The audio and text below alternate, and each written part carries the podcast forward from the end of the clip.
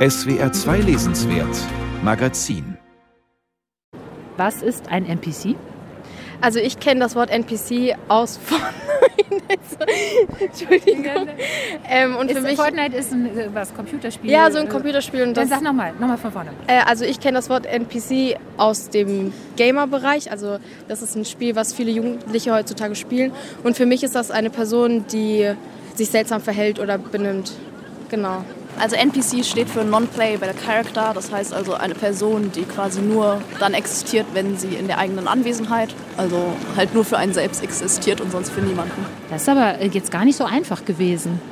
Nur in der eigenen Anwesenheit, also, Also nur der für ist nur für selbst sich selbst. Möchtest du es auch nochmal beschreiben? Also es heißt ja übersetzt Non-Playable Character und ich würde sagen, das ist eher so eine Person, die immer so zum Beispiel beim Treffen so daneben steht und eher nicht so im Mittelpunkt stehen will, sondern eher quasi am Rande ist.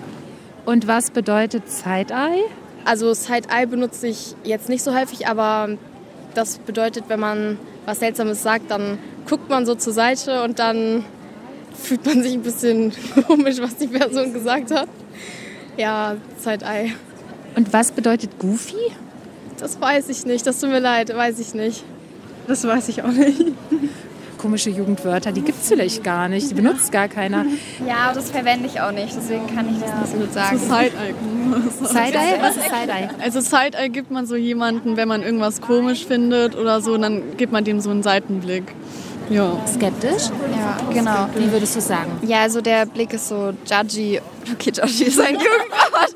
Also es ist missbilligend. Ja. Und was würdest du sagen? Schließ mich den vollkommen an. Ja, okay.